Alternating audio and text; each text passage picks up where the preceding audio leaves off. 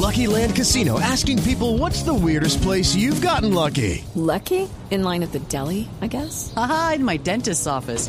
More than once, actually. Do I have to say? Yes, you do. In the car before my kids' PTA meeting. Really? Yes. Excuse me, what's the weirdest place you've gotten lucky? I never win and tell. Well, there you have it. You can get lucky anywhere playing at LuckyLandSlots.com. Play for free right now. Are you feeling lucky? No purchase necessary. Void where prohibited by law. 18 plus. Terms and conditions apply. See website for details. BMW nos mostró eh, vehículos como el Tri-Town, que es un vehículo eléctrico. Un vehículo eléctrico pues es, es para una sola persona, donde tú has parado y te puedes desplazar con este mismo principio de manera muy confortable y muy segura para tomar curvas. ¿Tienes- Y ese, ese vehículo que tú nos acabas de describir, que tú hagas eh, sentado casi acostado, Yamaha ya tiene uno desarrollado que es el MWC4. Un Joaquín, vehículo ya también tú, interesante. tú nos podrías compartir imágenes para nosotros compartírsela a todos nuestros oyentes en las plataformas digitales de Blue Radio, por favor. Con el mayor de los gustos, claro que sí, siempre estamos aquí prestos a lo que ustedes necesiten. Esa información es para ustedes. Vale, Joaquín, pues te agradecemos mucho. Eh, te ponemos en cadena de oración para que sigas sufriendo. Para que pares de sufrir, para que pares de sufrir. Y pues claro que sí, Ricardo. Y, y ahora vamos a entrar nosotros en cadena de oración para que la lista de espera no apa- sea tan que larga. venga- aparezca la Niken en Colombia y que nos diga Joaquín, ¿sabe qué? Si mandémosle allá a la gente de Blue Radio ahí para haga unos kilométricos. Bueno, O nos pueden llevar hasta Medellín, yo no me pongo brava. ah, ahí está. También, Mira, también. mira este plan, Joaquín. Que un motivo. Vamos a Medellín, empezamos el test drive allá en la, en Y- la y planta de entregamos la Yamaha moto aquí. y la devolvemos en Bogotá. Espero que sí. Ricardo, aprovecho un, un momentico para decirles que muchas personas nos han estado preguntando por mu- vehículos que vieron en la televisión, Sí. en el Giro de Italia, en la Vuelta a España, y vieron un, un vehículo ahí que es una scooter de mediana y de alta cilindrada. Entonces, ahí estamos hablando de la X-Max 300. Y entonces les tengo una buena noticia. Tengo una buena noticia a las personas que nos han estado preguntando a través de redes sociales. Sí. La X-Max 300, que desde el año pasado la hemos mostrado en varias ferias en el país y ya la tenemos aquí en Colombia. A Qué partir bueno. del mes de octubre la tendremos disponible en, en, Bo- en Bogotá y en Medellín. Ya miraremos la disponibilidad para el resto del país, pero la tendremos en estas dos ciudades inicialmente. X-Max 300, que una, una, una, una scooter de mediana cilindrada con unas características, un estilo, una clase y una calidad pues que ya se ha destacado en Europa, porque esta es la, la reina de las scooters en Europa. Sí, genial. Joaquín, qué pena, se me acabó el tiempo, pero te invitamos a un próximo programa, ¿te parece? Con el mayor de los gustos, yo feliz de participar con ustedes y hablar de lo que nos gusta, de motocicletas. Muchísimas gracias, Joaquín. Lupi, 10 segundos, se nos fue el tiempo. Qué Ay, pena para no. despedirnos. Natilla, gracias por venir a acompañar. Invitada siempre, todos los sábados, aquí te esperamos. Muchas, ¿Listo? muchas gracias. Se quedó en el tintero tu, tu informe que tenías preparado para hoy, pero el próximo sábado aplica. Así ¿Listo? es. Vale, muchas gracias. Lupa, el beso para los oyentes, que nos vamos. Eduardo Hernández está listo con las noticias. Muchísimas gracias a todos por compartir estas dos horas de la mañana con nosotros y nos escuchamos en el próximo programa de Autos y Motos de Blue Radio. Les mando mm, un beso gigante. Chao.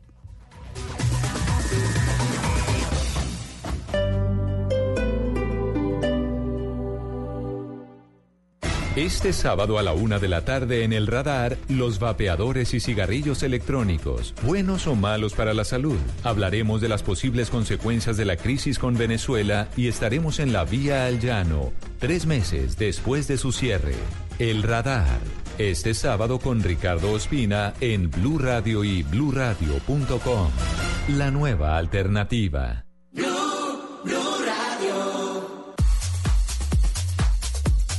Una de la tarde, dos minutos. Vamos llegando al final de esta transmisión desde Star Niza.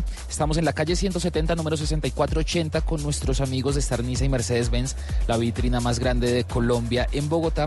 Y los estamos invitando a todos ustedes para que vengan, se acerquen, disfruten y aprovechen la tarde alemana que tenemos con nuestros amigos de Star Niza. Usted puede venir a mirar un nuevo vehículo, a entregar el que usted tiene en parte de pago, a mirar los excelentes planes de financiación y de paso poderse comer una salchicha alemana y una cerveza alemana y disfrutar con nosotros esta tarde de sábado. Les quiero contar que el CLA eh, 180 estrena hoy y empieza a pagarlo en el 2021.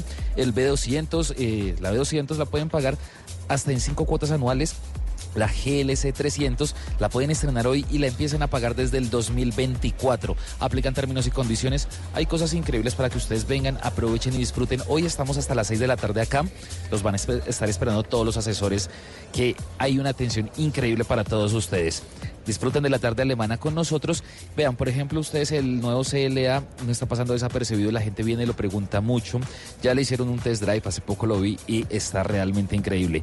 El C200 Cabrio convertible para disfrutar nuevos caminos. En serio, hay cosas que ustedes no deben dejar pasar porque esto es por este fin de semana, así que ustedes deben aprovecharlo. Vea. Por ejemplo, en esta tarde alemana también hay una exhibición de seminuevos premium, eh, el usado, que quieren a un precio increíble, solo, solo por hoy bono de un millón de pesos en la retoma de vehículos. Entonces, hay cosas que realmente ustedes pueden aprovechar, pueden, pueden venir con su familia. Estamos ubicados en la 170 con Boyacá, entonces pueden llegar por toda la 170 o por toda la avenida Boyacá. Estamos ubicados justo al lado de Alcosto. Hay parqueadero por si usted viene en su vehículo con su familia hay parqueadero completamente gratuito para que no dé papaya por ahí, dejando el carro mal parqueado o algo. Entonces, para que disfruten todo en esta tarde alemana. Los dejamos, continúen con toda la programación de Blue Radio, la nueva alternativa. Este sábado en Travesía Blue les estaremos recomendando prendas antibacteriales con las que pueden estar 20 días sin cambiar la camiseta. También hablaremos sobre mitos y realidades de los todo incluidos. ¿Son buenos? ¿Son malos? ¿Para qué tipo de personas están dirigidos? ¿Hacen bien a la comunidad o no? Juan David Galvez, vocalista de Alquilado, nos cuenta qué lleva siempre a sus viajes. Esto y mucho más este sábado a las 3 de la tarde, Travesía Blue por Blue Radio, la nueva alternativa. Travesía Blue por Blue Radio y bluradio.com. La nueva alternativa.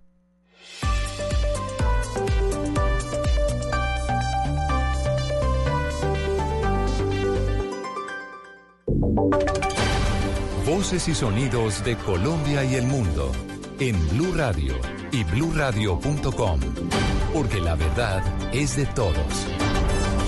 Una de la tarde, cinco minutos, llegan las noticias. Ahora actualizan información en Blue Radio. Los abogados de Aida Merlano anunciaron esta mañana que van a interponer recursos de apelación ante la condena de 15 años por compra de votos que profirió en contra de esta mujer, de esta electa candidata al Senado. Aida Melano por el Partido Conservador. Precisamente esta mañana hablamos con el presidente de esa colectividad, Omar Yepes, quien dice que lamenta por lo que debe estar pasando esa excongresista conservadora Aida Merlano después de esta decisión que profirió, recordemos, la Corte Suprema de Justicia, pero considera que la pena es demasiado alta y podría eventualmente revisarse en una apelación de todas maneras mucha solidaridad con ella y acompañamiento, porque debe estar pasando unos momentos duros y difíciles y que ojalá la segunda instancia, pues si no se le elimina la, la sanción, que por lo menos se reduzca sustancialmente porque me parece una pena bastante elevada. A propósito de política, integrantes de la Colombia Humana no creen que el ataque contra el hermano de una de sus candidatas al, al Consejo de Caucasia en Antioquia esté vinculado con política. Valentina Herrera, ¿qué se sabe? Eduardo, buenas tardes. Pues muy preocupados están los integrantes del movimiento Colombia Humana por el reciente ataque del que fue víctima el hermano de una de las candidatas al, del movimiento al Consejo de Caucasia. Precisamente Edith Navarro, la vocera del movimiento en el Bajo Cauca, reiteró que no conocían amenazas contra esta familia ni contra el colectivo y pidió además celeridad en la investigación antecedentes de amenazas hasta el momento no tenemos. El tema del, del atentado contra el hermano, contra Diego, debe de ser eh, un motivo de investigación ya que somos ajenos, no sabemos las razones, los motivos por los cuales llevaron a, que casi maten al hermano de esta compañera. Entre tanto, Diego Armando, que es el nombre de la persona que fue atacada con armas de fuego en el centro de Caucasia, se recupera hasta ahora en Medellín. Sin embargo, sigue bajo observación médica, pues su estado de salud es grave. En Medellín, Valentina Herrera, Blue Radio. Gracias, Valentina. Está el presidente Iván Duque en el taller eh, Construyendo País en la ciudad de Barranquilla y desde allí respaldó las denuncias que presentó su canciller ante la OEA, la complicidad del régimen de Nicolás Maduro con el ELN y las disidencias de las FARC. Daniela Mora. Eduardo, sí, buenas tardes. En Barranquilla avanza la versión 39 del taller Construyendo País, donde hace pocos minutos el presidente Iván Duque sostuvo y respaldó las denuncias que el canciller Carlos Olmes Trujillo presentó ante la Organización de Estados Americanos, que dan cuenta de los vínculos de la dictadura de Nicolás Maduro con los terroristas en Colombia. El funcionario aseguró que Maduro estaría alojando a miembros de las FARC y el ELN en el territorio venezolano para atentar contra nuestro país. El doctor Carlos Holmes Trujillo estuvo ante la Organización de Estados Americanos cumpliendo nuestra palabra de denunciar cómo la dictadura de Nicolás Maduro está alojando en su territorio a terroristas colombianos para atentar contra nuestro país. Durante su intervención, el jefe de Estado reveló que el próximo año Barranquilla se convertirá en una biodiversidad con la recuperación del Parque Isla de Salamanca. El Gran Malecón del Río se conectará con este espacio natural a través de pequeñas embarcaciones que recorrerán el río Magdalena. Esperan tener listo un plan de avistamientos y senderismos al interior del parque para garantizar el acceso de los turistas. Los asistentes a la Asamblea de Gobernadores del Banco Interamericano de Desarrollo, que se dará el próximo año en Barranquilla, serán los primeros en realizar este recorrido. Es la información desde la capital del Atlántico. Daniela Mora Lozano, Blue Radio. Gracias, Daniela. Y hablamos de noticias en el mundo. La más importante la confirmó en la mañana de hoy el presidente de los Estados Unidos, Donald Trump. Ha dicho que murió el hijo de Osama Bin Laden en una operación que se llevó a cabo en límites entre Afganistán y Pakistán. María Camila Castro. El presidente de Estados Unidos, Donald Trump, anunció en un comunicado la muerte de Hassan Bin Laden, hijo de Osama Bin Laden y considerado como uno de los actuales líderes del grupo terrorista Al Qaeda. Trump explicó que Hassan Bin Laden murió en una operación antiterrorista de Estados Unidos en la región de Afganistán, Pakistán, pero no detalló cuándo sucedió este operativo. En el comunicado además dice que la muerte de Hassan Bin Laden no solo priva a Al Qaeda de importantes habilidades de liderazgo y de la conexión simbólica con su padre, sino que socava importantes actividades operativas del grupo. Y es que el anuncio de Donald Trump se produce solo tres días después del decimoctavo aniversario del 11 de septiembre del 2001, cuando Al Qaeda perpetró el mayor atentado terrorista de la historia en suelo estadounidense. El gobierno de Estados Unidos considera que Hassan Bin Laden, de unos 30 años, era el heredero de la organización de su padre y creía que había asumido mayores responsabilidades en los últimos tiempos. María Camila Castro, Blue Radio. Gracias María Camila. Fue noticia esta mañana también James Rodríguez con una muy buena actuación con su equipo el Real Madrid que hoy enfrentó al Real al Levante en el Santiago Bernabéu. Con una asistencia jugó los 90 minutos y muy buenos comentarios después del partido de su técnico Zinedine Zidane. Resumen deportivo a esta hora Joana Quintero.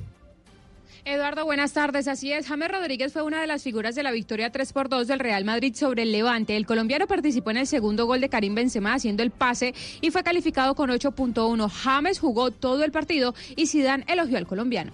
Tiene simplemente calidad, pero siempre ha tenido. Hace dos años decía lo mismo, ¿sabes? Eh, no, no, ha cambiado nada. Yo creo que, que, bueno, es un jugador ya está, que, que, que y además mismo teniendo un poco físicamente que estaba le, le, le ha costado al final, eh, él con carácter, con, con la entrega que, que, que, puso en el, en, en, el, en, el, en el juego hasta el final, ¿sabes? Muerto, acabado muerto, pero, pero me alegro por él. Me alegro porque lo da todo en el campo.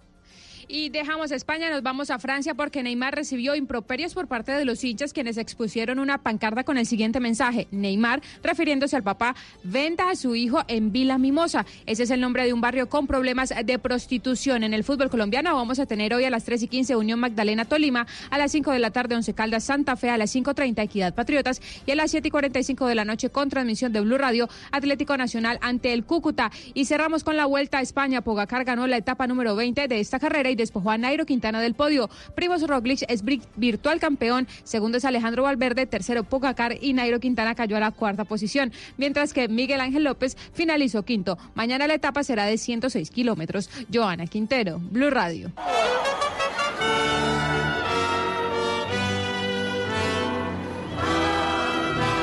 Una de la tarde, 12 minutos. Escuchan ustedes el concierto de anoche de André Rieu en Bogotá terminó por accidente con una muy conmovedora historia. Un niño de 8 años que se llama Daniel Alejandro Sanabria.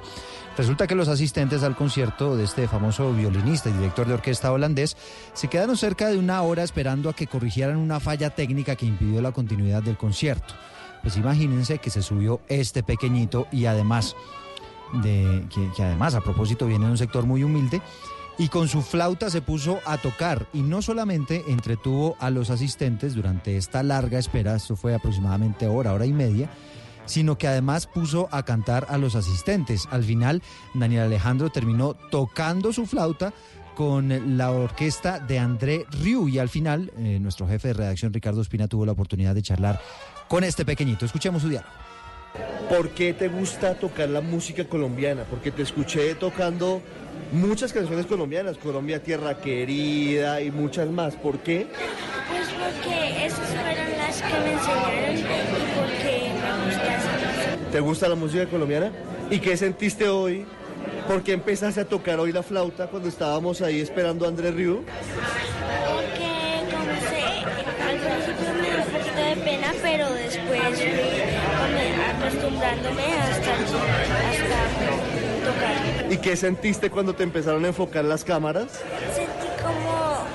No sé, sentí ¿Sí? ¿Sí? ¿Qué tal? Y luego, y luego ¿cómo, cómo te fue al pasar a- al escenario con Andrés Río? Me fue muy bien. Tienes ocho añitos. ¿Quieres ser músico cuando crezcas? Sí, a mí me gustaría ser músico. Invito a todas las madres y a los niños que, que lleven a los niños porque todos los niños tienen talento que Dios nos dio.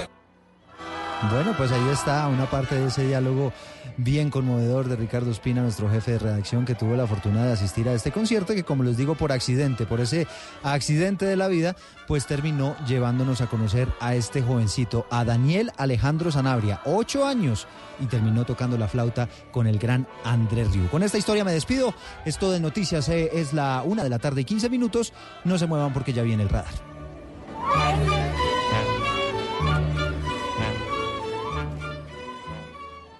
El hombre. Algún día vas a escuchar hablar de mí. Será por ser Simón Bolívar. El amante. Que buscaré todos los días de mi vida ser el hombre que mereces tener. El libertador. ¡Viva la libertad! ¡Viva mi general Bolívar! Bolívar. Muy pronto. Tú nos ves. Caracol TV. Todos tenemos un reto, algo que nos impulsa, eso que nos hace levantar de la cama todos los días, un sueño que nos lleva al límite y nada más importa. No importa el dolor, ni la frustración, no importa el tiempo. Un reto que es a la vez nuestro combustible y nuestra obsesión. Porque nada se consigue de la noche a la mañana. Este es mi reto. ¿Cuál es el tuyo? Pasta Sonia, sabor y energía que te hacen mejor. Trabajamos pensando en usted. ¿Has visto todo lo que hemos alcanzado juntos en 50 años? Descubriendo en la vida de los colombianos grandes historias que asombran al mundo. En Caracol Televisión tenemos más historias por contar, inspiradas en lo que sueñas, conectadas con lo que sientes. Tú nos ves, Caracol TV. Inspírate con las películas que trae el Festival de Cine Ambiental Planet On del 12 al 15 de septiembre. Te esperamos en las salas de Cine Colombia, Cinemateca Distrital, Universidad de los Andes, Gimnasio Moderno y Walkie Sacaya. Entra a planeton.co y haz parte de la generación que lucha por salvar el planeta. Planet On. Mira, piensa, actúa. Apoya Caracol Televisión. Análisis, realidad, información en El Radar. Los hechos más importantes de la semana analizados a fondo. El eco de los acontecimientos. Un recorrido por lo que dice la gente con Ricardo Ospina. Aquí comienza El Radar en Blue Radio, la nueva alternativa.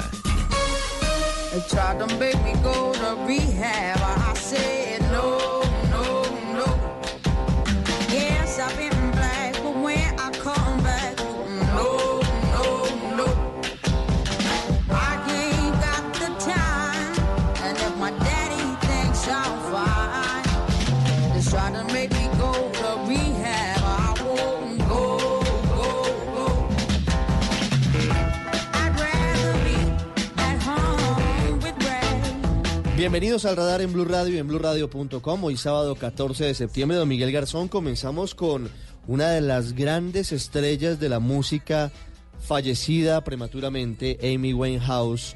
a quien recordamos hoy con esta canción maravillosa de su repertorio. Murió muy joven, ¿no, Miguel? Buenas tardes. Sí, señor, buenas tardes, Ricardo Oyentes. Sí, señor, mu- murió a los 27 años, hace parte de ese club siniestro, por decirlo de alguna manera, de músicos que murieron a los 27 años. Jim Morrison, Janis Joplin, Jimi Hendrix, Kurt Cobain. Murieron también todos a los 27 años y todos también eh, por una intoxicación. Amy Winehouse murió el 23 de julio de 2011 intoxicada por alcohol.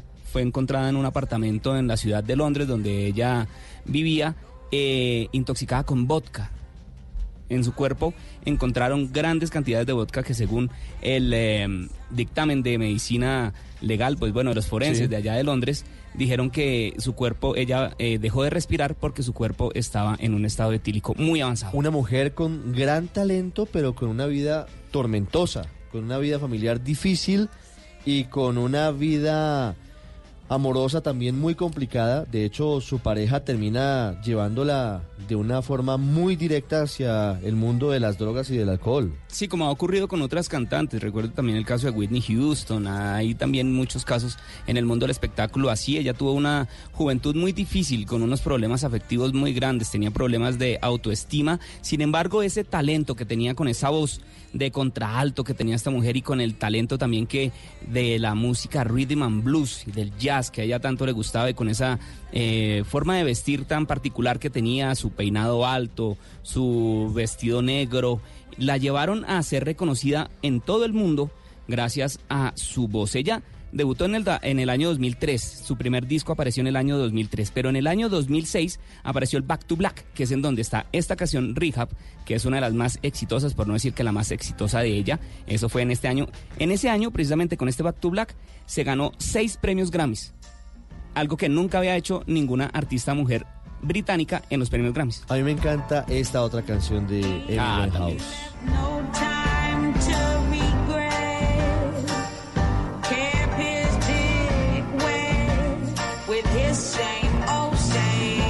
La canción que le da nombre al álbum, Back Sí, to Black, ¿no Back to verdad? Black. Sí, señor, ese es el disco Back to Black que fue producido por Mark Ronson, que también es recordado por la canción de Up- Uptown Funk que produjo con Bruno Mars y que fue tan exitosa últimamente en los últimos años. Esta mujer ya en sus últimas etapas eh, logró alcanzar el éxito fue su segundo disco, no tuvo más discos, se fue su último disco en vida. En el 2011, después de su muerte, lanzó un disco póstumo.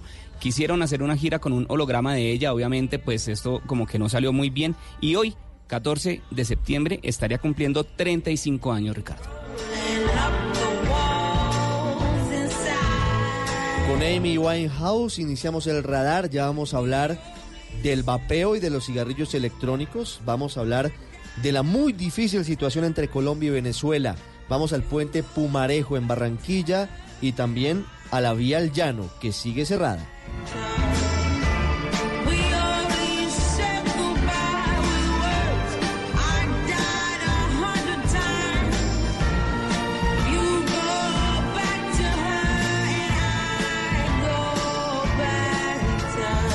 Usted está en el radar en Blue Radio. Todo cambia tan rápidamente que hoy ya no hablamos tanto de los cigarrillos tradicionales, sino que como lo hemos venido escuchando, hablamos de los cigarrillos electrónicos y de los vapeadores, que en principio se había pensado que eran mucho menos riesgosos o que no causaban tantos daños para la salud como los cigarrillos tradicionales, pero que hoy, a fuerza de los acontecimientos de personas muy afectadas en sus pulmones, pues estamos viendo que no son tan inofensivos como nos habían dicho en principio. Y en Colombia hay unos vacíos legales que incluso abren la puerta para que menores de edad puedan acceder a los vapeadores y a los cigarrillos electrónicos.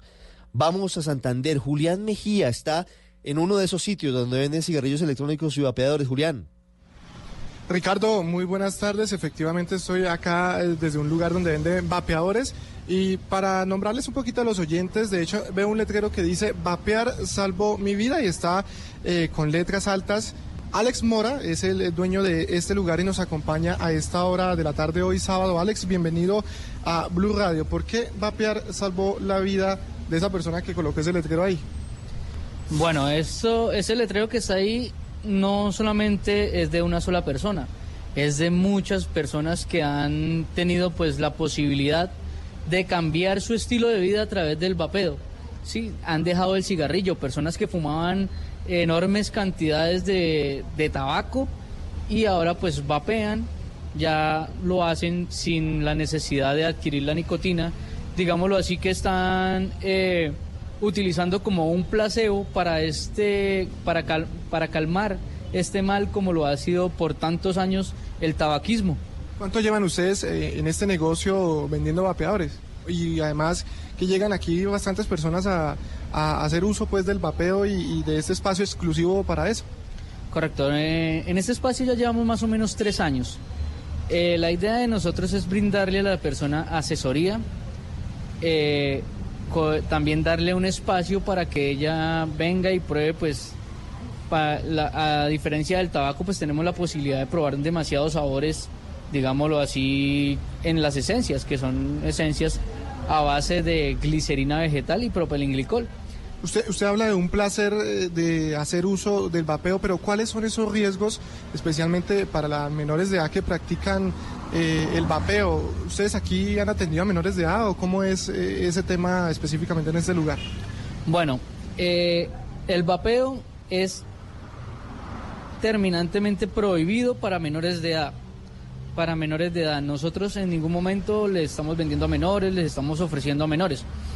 Eh, ya si el vapeo llega a estar al alcance de menores, ya es por porque algún adulto le permite, sí, ya sea su familiar, eh, la persona que está a cargo de esa perso- de ese joven. Pero en ningún momento en las tiendas de vapeo está permitido mon- venderle a menores de edad. Es lo mismo que el tabaco, el tabaquismo lo puede conseguir usted en las chazas, en cualquier esquina, en una tienda, en la tienda del barrio. El vapeo no, el vapeo está en lugares exclusivos para esto, para, para evitar todo eso, para evitar que los menores eh, lleguen a, a consumir pues eh, lo- los productos. Sí, Ricardo, ahí le escucha Alex Mora. Hola, don Alex, ¿cómo está? Muy bien, gracias. ¿Cómo, qué cómo cuenta? ¿Cómo vamos? Pues hombre, preocupados porque hay varios ejemplos y evidencias médicas que señalarían que el vapeo no es tan inofensivo como ustedes consideran. Eh, bueno, sí, en el momento pues han salido muchas cosas, ¿no? Eh, en el momento pues está lo que está pasando en Estados Unidos, pero eso ya pasa por la misma cultura de la persona, lo mismo que nos pasa a todos. Eh, creemos que podemos hacer de todo sin, sin medir las consecuencias, pero es muy diferente el vapeo a estar eh, eh, introduciendo líquidos que no se deben en, en los equipos. Sí, mire, estoy leyendo un reporte de la agencia Reuters que dice que ya están descontinuando el uso de saborizantes en los vapeadores, que son seguramente los que causan mayores perjuicios, mayores daños en la salud. ¿Usted ofrece líquidos saborizados? Eh, sí, correcto. Acá las esencias tienen sabor, tienen, eh, pues es lo que más les llama la atención a la gente, ¿no? El sabor. Pero lo que se está viendo en el momento es los saborizantes que se están utilizando son saborizantes exclusivamente para vapeo. Lo que le, lo co- como le comentaba anteriormente, las personas creen que porque eso es, pues es glicerina vegetal, es propilenglicol, es saborizante natural, lo pueden conseguir en químicas. Eh, en cualquier tienda química usted puede ir y- pedir una botella de glicerina vegetal, propilenglicol y un sabor a banano, piña, naranja, lo que quiera.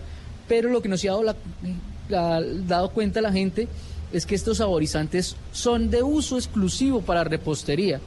Entonces esto lleva azúcar y, y el azúcar va a terminar tapándole los ganglios, va a terminar eh, tapando todas las vías respiratorias.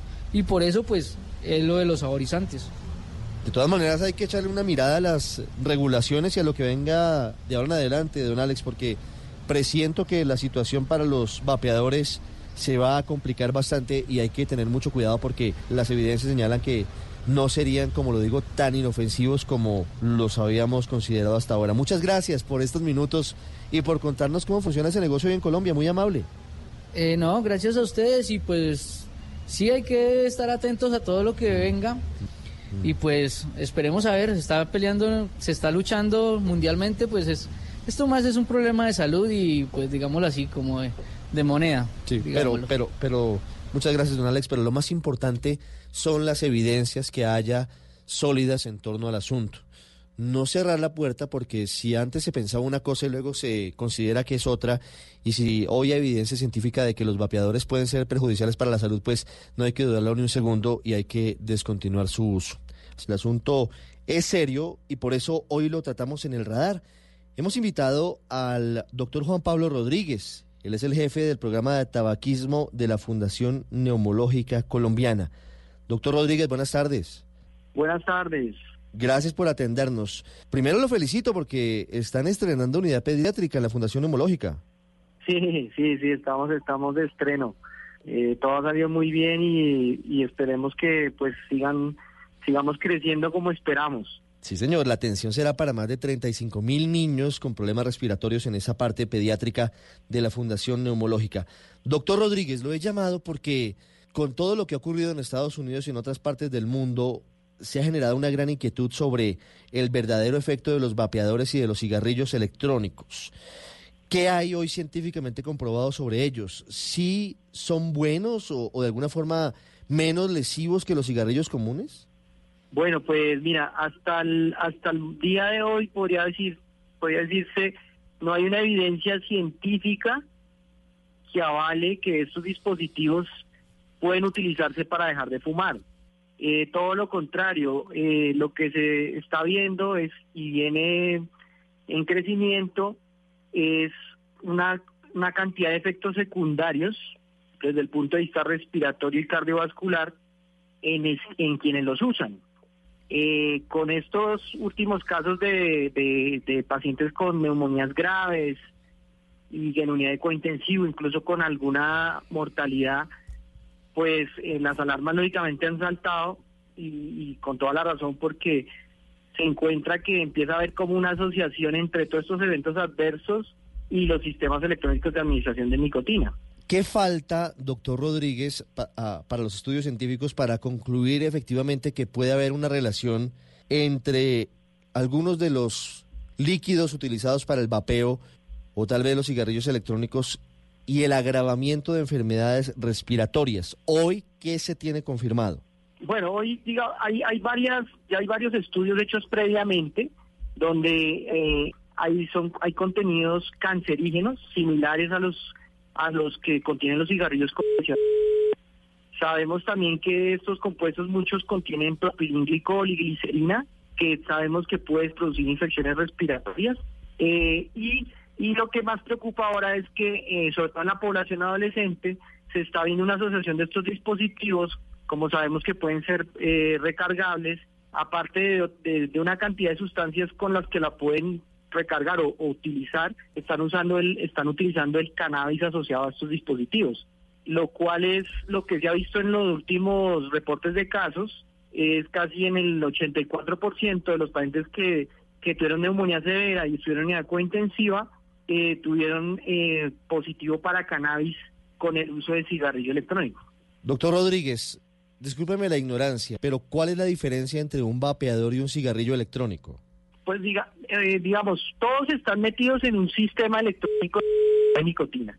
Así fue como la Organización Mundial de la Salud los catalogó a partir de 2014.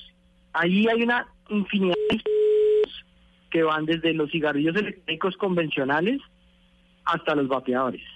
Entonces, digamos que la diferencia, diríamos que eh, simplemente se catalogan como sistemas electrónicos de administración de nicotina o sin nicotina.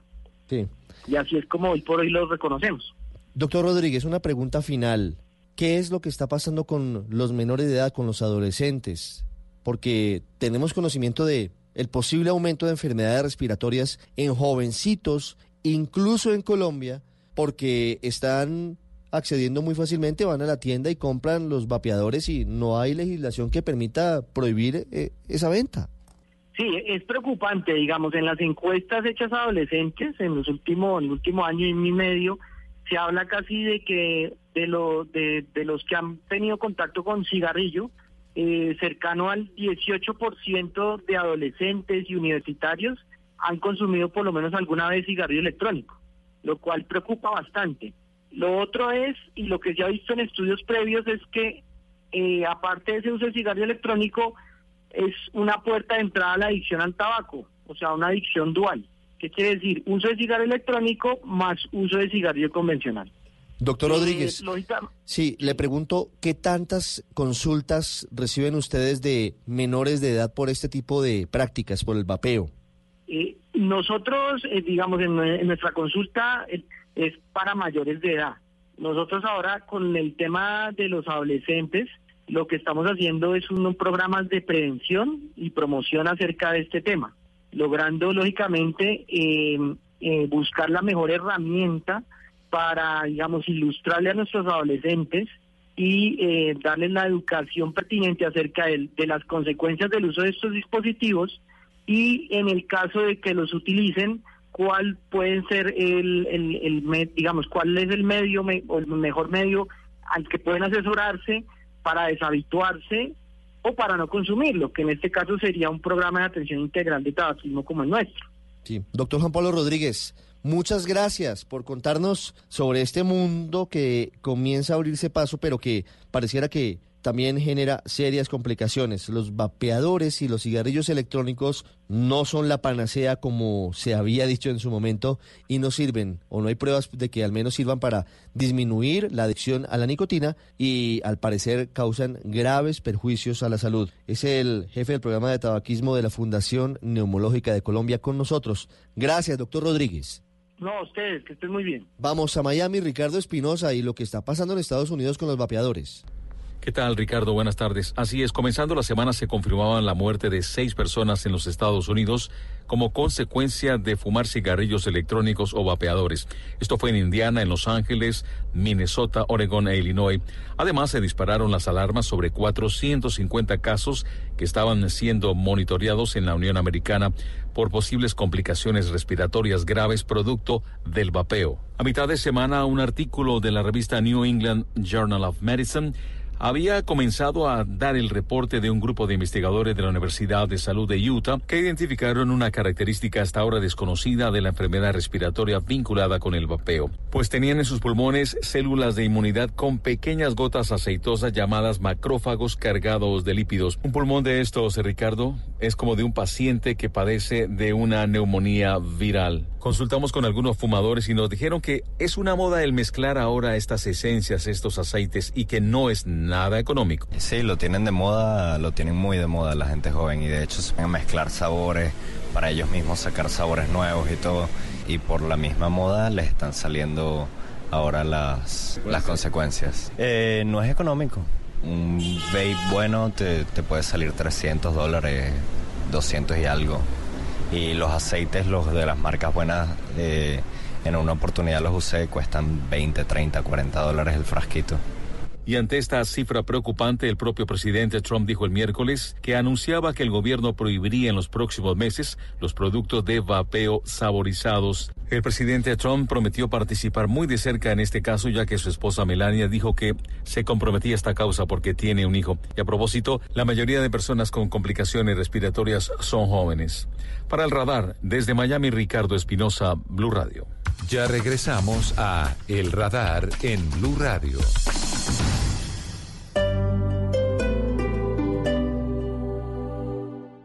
El Teatro Mayor Julio Mario Santo Domingo presenta a Joyce Di Donato y al ensamble Il Pomodoro con el recital barroco En Guerra y Paz, con obras de Händel y Purcell, entre otros. Miércoles 16 de octubre, 8 pm.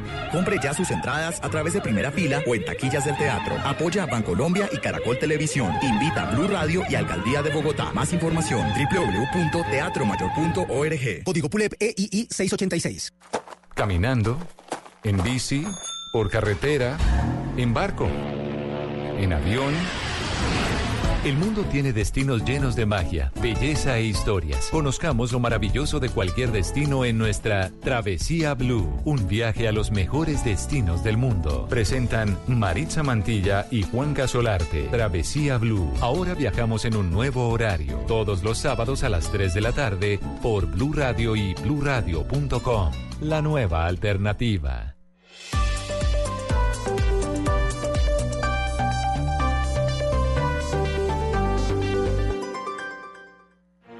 El hombre, ¡Coronel Rondón! salve usted la patria. El amante, Ella es Manuelita Sáenz, la libertadora del libertador. El Libertador. La gloria de Colombia será inmarcesible. Bolívar. Muy pronto. Tú nos ves. Caracol TV. Todos tenemos un reto, algo que nos impulsa, eso que nos hace levantar de la cama todos los días, un sueño que nos lleva al límite y nada más importa. No importa el dolor, ni la frustración, no importa el tiempo. Un reto que es a la vez nuestro combustible y nuestra obsesión. Porque nada se consigue de la noche a la mañana. Este es mi reto. ¿Cuál es el tuyo? Pasta Sonia, sabor y energía que te hacen mejor. Trabajamos pensando en usted. ¿Has visto todo lo que hemos alcanzado juntos en 50 años? Descubriendo en la vida de los colombianos grandes historias que asombran al mundo. En Caracol Televisión tenemos más historias por contar, inspiradas en lo que sueñas, conectadas con lo que sientes. Tú nos ves, Caracol TV. Volvemos con El Radar en Blue Radio. Río Magdalena, que te la pasa viajando. En mi Barranquilla, el puente te está esperando. El puente te está esperando. Música que para muchos nos traslada a diciembre, a fin de año, pero que es una canción realmente compuesta por el gran Marco Aurelio Álvarez, uno de los más importantes animadores de la televisión colombiana de todos los tiempos y uno de los hombres más conocedores de la historia de la música, entre otros del bolero, y que interpreta ni más ni menos que Los Melódicos en este homenaje a Víctor Piñero en 1974. La canción se llama Puente Pumarejo, Juan Alejandro Tapia, Juan Alejandro Tapia, que está en el Puente Pumarejo Nuevo, nos recuerda que esta canción se lanzó precisamente el año en que se dio a uso el primer puente Pumarejo. Sí, Ricardo, cómo no. Aquí un saludo para todos los oyentes del radar. Nos encontramos aquí en el nuevo puente Alberto Pumarejo, precisamente paralelo al viejo, al viejo puente eh, Pumarejo que fue inaugurado en el año de 1974 este puente, el presidente Duque hizo el cerramiento oficial de la estructura y con eso se unieron los dos extremos del puente. Hay que recordarles a nuestros oyentes que esta mega obra tuvo un costo de 730 mil millones de pesos. Eh, Ricardo, con nosotros se encuentra el director del del Invías, Juan Esteban Gil, quien nos va a hablar un poco sobre el significado de esta importante obra, no solo para la costa caribe, sino para todo el país. Eh, doctor Gil, ¿cuál es la importancia de este puente para los barranquilleros y para Colombia en general? Muy buenas tardes a todos los oyentes. Efectivamente, este es el puente y la obra de ingeniería estructural más importante que en este momento estamos desarrollando en Colombia.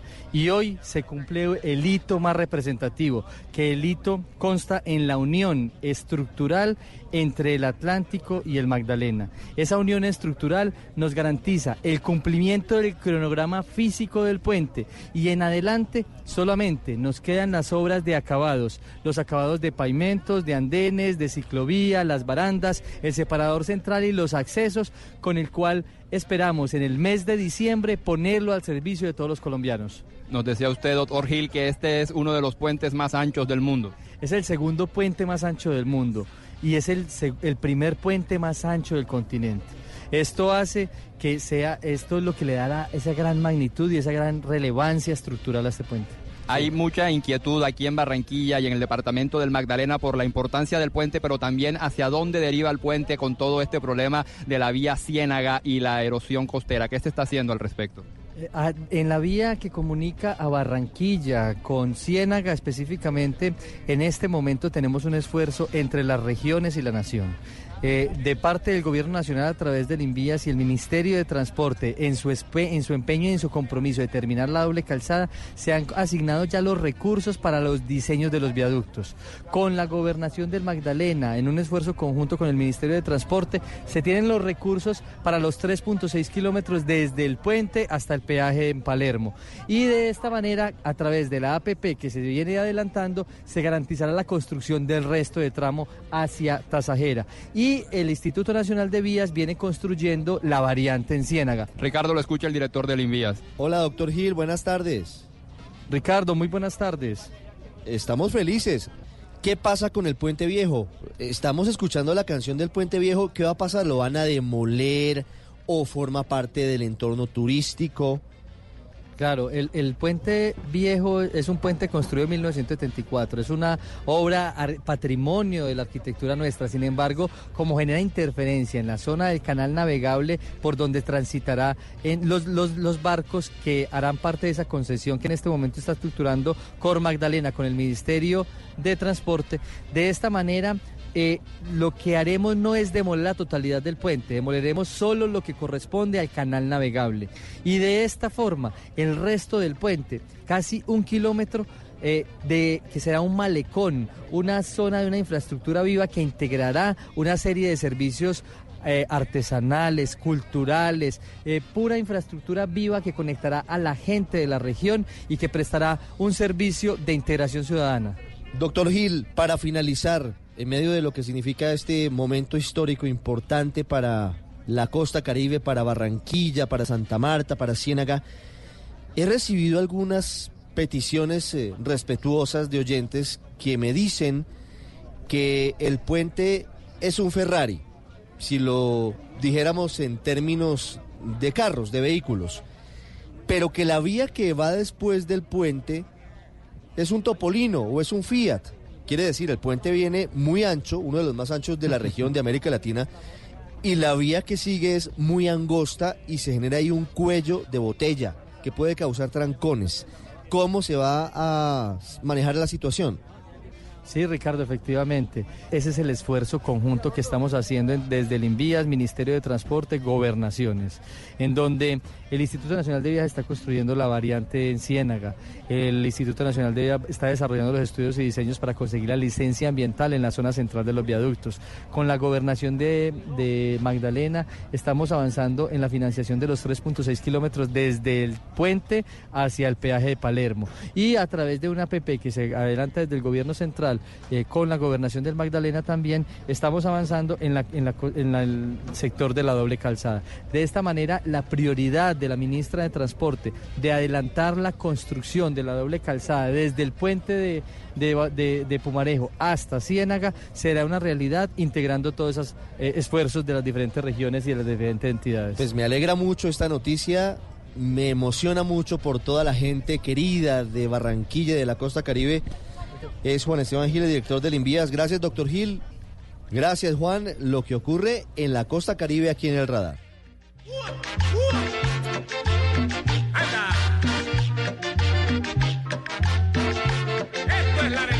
Pues una gran noticia para Barranquilla y para todos los habitantes de nuestra costa caribe, la inauguración en diciembre del nuevo puente Pumarejo.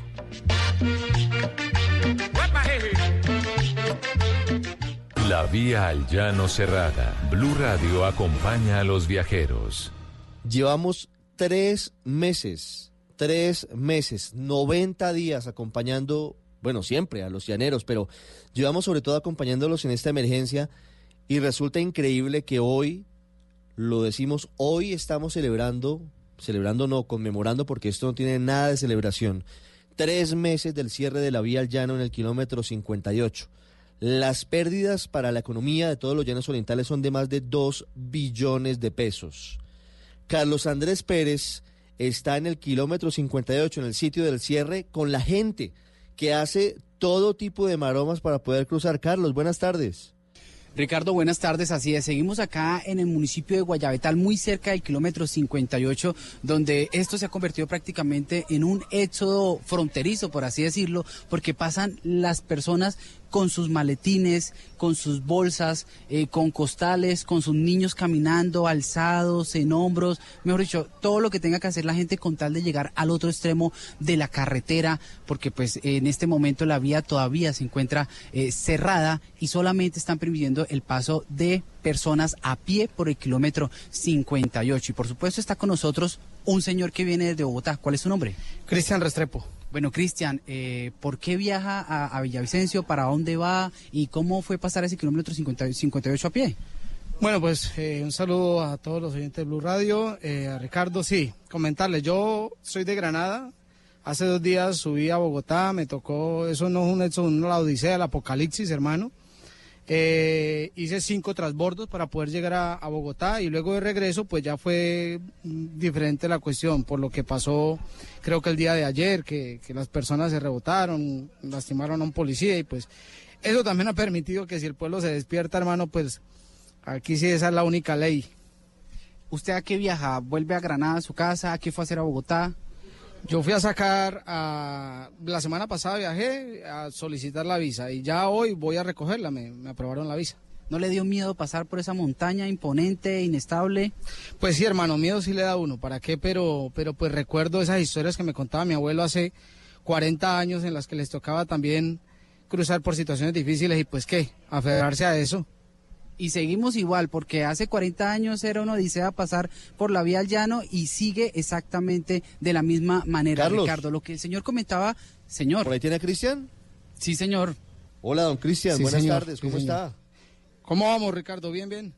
Pues hombre, asombrado con su historia. Cantidad de transbordos y todo lo que significa el gasto de plata, el gasto de tiempo para poder llegar de Villavicencio a Bogotá o al revés.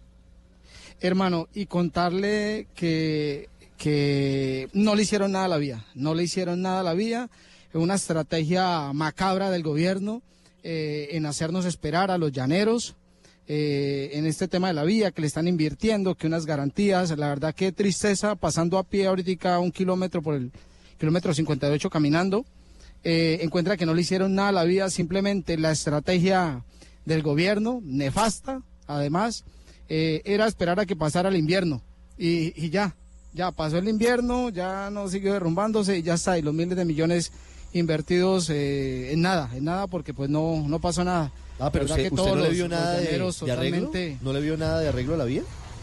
Nada, nada, nada, nada, nada, nada, nada. No hicieron nada, simplemente esperaba que pasara, que pasara el invierno, llegara el verano y ya con eso se lavaban las manos. Mire, ¿usted eh, para dónde va ahora? Yo me dirijo hacia el municipio de Granada. ¿Y cómo hace para cruzar? Porque esto es toda una travesía. No, hermano, pues yo, yo traía dos maletas al hombro, ¿sí? Yo traía dos maletas al hombro. Aquí ya llegamos a Guayabetal, de aquí de, de Guayabetal vamos, cogemos otro transbordo, vamos para Pipiral. Pipiral cogemos otro transbordo y ya llegamos a Villavicencio y de ahí eh, otra, otra odisea, porque la doble calzada eh, Villavicencio del Parque Los Fundadores a Porfía es otro fiasco. Entonces, para Granada también será otra, otra pequeñita odisea. Mire, recuerdo que todos los fines de semana había muchos bogotanos que, que viajaban a Villavicencio a descansar, a tomarse un respiro con un Sí. clima mucho mejor que el de Bogotá, un clima cálido. Eso se acabó. ¿Cómo está el comercio Le hoy? comento, Ricardo, le comento, Ricardo, que cuando subí a Bogotá paré a comerme una empanada y un, y un café en, en Tequendama, ahí antes de, ya llegando a Bogotá, y me dio mucha tristeza porque todos los negocios cerrados, hermano, totalmente acabados, cerraron todos los negocios, eh, la gente casi que con lágrimas en los ojos contándonos a los que parábamos a comernos una empanada, hermano, totalmente quebrados, la vía al llano eh, es un fiasco.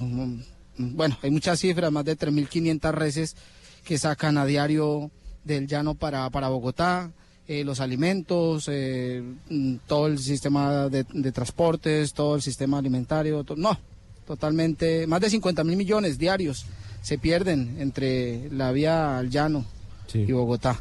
Don Cristian, no le quito más tiempo. Coja su maleta y siga el viaje que todavía falta harto. Sí, sí, me va a dejar el taxi. Oiga, eh, Ricardo, felicitarlos por Blue Radio. eh, es la única radio que escucho a nivel nacional. Siempre en la ciudad que esté los, los sintonizo y felicitarlos por ese gran trabajo que llevan. Estamos con ¿Cuántos ustedes años siempre. completaron ya? Siete años. ¿Siete años? Acompañando a Siete la gente años, señor, bendiciones. usted y a toda la gente en el país. Gracias, Cristian. Bacano, bacano, bacano. Chao. Chao. Ricardo. Señor.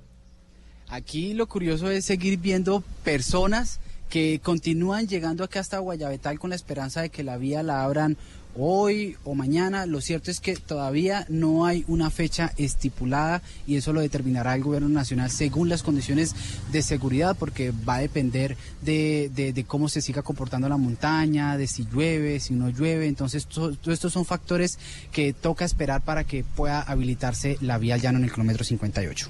En el radar no olvidamos a Venezuela. Análisis de la crisis sociopolítica del vecino país con protagonistas y expertos.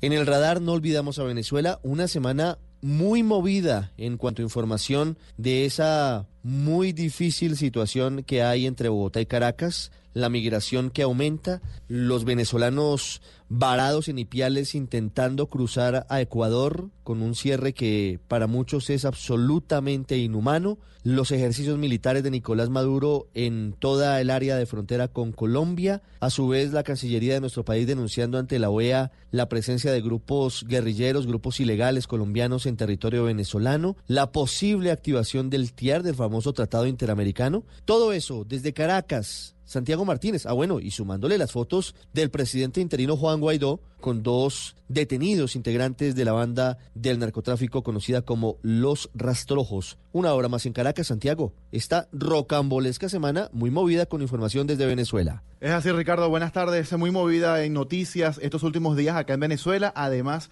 casi todo relacionado con Colombia. Una semana que empezó con los movimientos militares en la frontera y terminó con unas escandalosas fotografías de Juan Guaidó con dos integrantes de los rastrojos. Iniciamos con esta tropa y estas armas que son desplegadas por Maduro desde el Zulia hasta Amazonas para defenderse de una incursión armada que, insiste él, quiere iniciar el gobierno de Duque. Si fuera necesaria defenderla con las armas, Venezuela tiene una Fuerza Armada Nacional Bolivariana, lista, preparada y bien armada para defender la patria. Y para inyectarle más tensión a las relaciones, a mitad de semana el constituyente Pedro Carreño, en tono amenazante, aseguró que en segundos un bombardero venezolano estaba sobre Bogotá. Tenemos dos millones de milicianos que tienen su fusil. Óyeme, en 11 segundos un Sukhoi está en Bogotá. En la oposición aseguraron que todo el tema fronterizo tiene la finalidad de distraer y no abordar el verdadero problema que es la crisis. Una crisis que desde la OEA creen que se puede resolver con el TIAR. Esto decía Gustavo Terrebriceño, el embajador de Guaidó. Nosotros vamos a presentar argumentos que consideramos muy sólidos para justificar la más amplia variedad de, acciones, lo que incluye también uso de la fuerza. Una reunión de la OEA, Ricardo, donde además el canciller Carlos Holmes Trujillo mostró mapas con lo que sería la ubicación de campamentos guerrilleros en territorio venezolano, algo que el gobierno de Maduro rechazó y respondió afirmando que las reales pruebas las tienen ellos de cómo en Colombia se entrenaría a paramilitares para atentar contra el jefe de Estado. Y ya al final de la semana, como si no fuese suficiente, aparecieron fotografías de Juan Guaidó con integrantes de los rastrojos y desde el chavismo lo acusaron de paramilitar y el propio Guaidó explicó que desconocía quiénes eran esas personas. La foto del autoproclamado con un narcotraficante, con tres narcotraficantes de la frontera con Colombia, paraco, asesinos, narcotraficantes. Ese día fueron muchas fotos, eh, la verdad, y, y, con mucho riesgo logramos cruzar. En este específico no, no recuerdo, por supuesto, muchos videos, fotos de ese día. Estamos, insisto, con mucho riesgo eh, llegar a Colombia para hacer gestiones para el ingreso de ayuda humanitaria. Y además, esta semana, Ricardo Nicolás Maduro anunció que no viajará a la Asamblea de la ONU, que en su lugar irán el canciller y la vicepresidenta, que él se siente más seguro acá en Venezuela. Desde Caracas, Santiago Martínez, para el radar de Blue Radio. Santiago, gracias. Saludo al ex canciller de Colombia, Julio Londoño Paredes uno de los hombres más conocedores de las relaciones bilaterales con Venezuela. Doctor Londoño, buenas tardes. Buenas tardes, un saludo muy especial para usted y todos sus oyentes. Quiero preguntarle primero, un poco comparando situaciones difíciles entre Colombia y Venezuela, si esta es tal vez la más complicada que hemos vivido. Ahí hay otras muy difíciles, una que usted también tuvo que afrontar directamente, que fue el episodio de la famosa corbeta Caldas en el Golfo de Maracaibo, cuando en 2008, otro punto, Hugo Chávez amenazó con enviar 500 tanques a la frontera, y este momento difícil de las relaciones. ¿Cómo cataloga usted lo que está pasando hoy? ¿Es tal vez el más difícil momento de las relaciones binacionales? Eh, yo estoy convencido que este periodo es de los más complicados que han tenido las relaciones entre Colombia y Venezuela. Este es un periodo especialmente complicado porque está afectando y va a afectar y puede afectar en el futuro inmediato a todos los colombianos. Nunca se ha presentado una situación que afecte en tal forma a gran parte del país, gran parte de los ciudadanos colombianos, la economía, la, la parte social, la parte educativa, y naturalmente todas las tensiones limítrofes entre los dos estados. ¿Por qué cree usted, eh, señor ex canciller Londoño, que este es el momento o uno de los más difíciles? Eh, pues eh, por varias cosas, porque se están está en este momento la coyuntura es especialmente complicada porque eh, la impresión que hay en el mundo y la impresión personal que yo tengo es que el, el señor Maduro está en una situación especialmente crítica dentro de su país.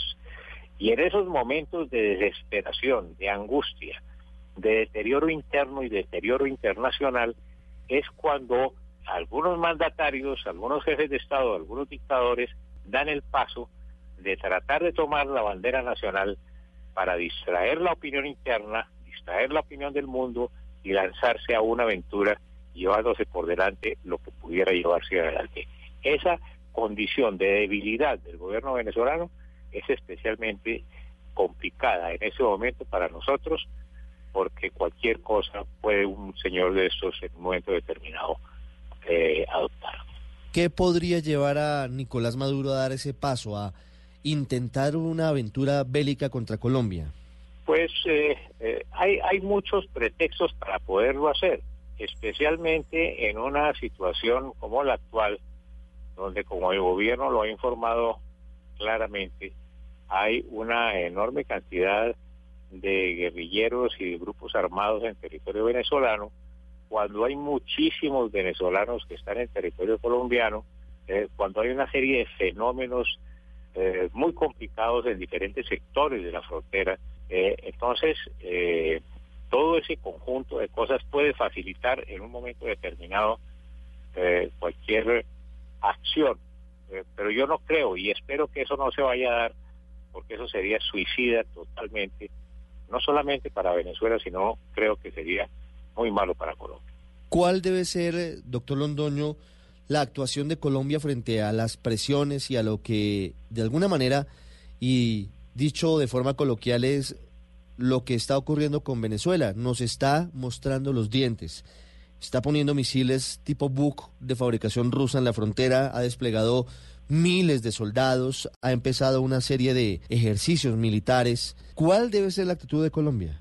Yo creo que la actitud de Colombia eh, es una debe ser una actitud de moderación, de tranquilidad, de seriedad, como se ha tenido por parte del gobierno nacional. Eh, hay que advertir de la situación en los organismos internacionales, como lo ha hecho el gobierno no solamente en el marco de la OEA, sino lo hará el presidente y el ministro de Relaciones Exteriores de Naciones Unidas, y como se ha expresado en diferentes eh, grupos de países en el continente y fuera de él. Advertir de esa situación, pero con tranquilidad.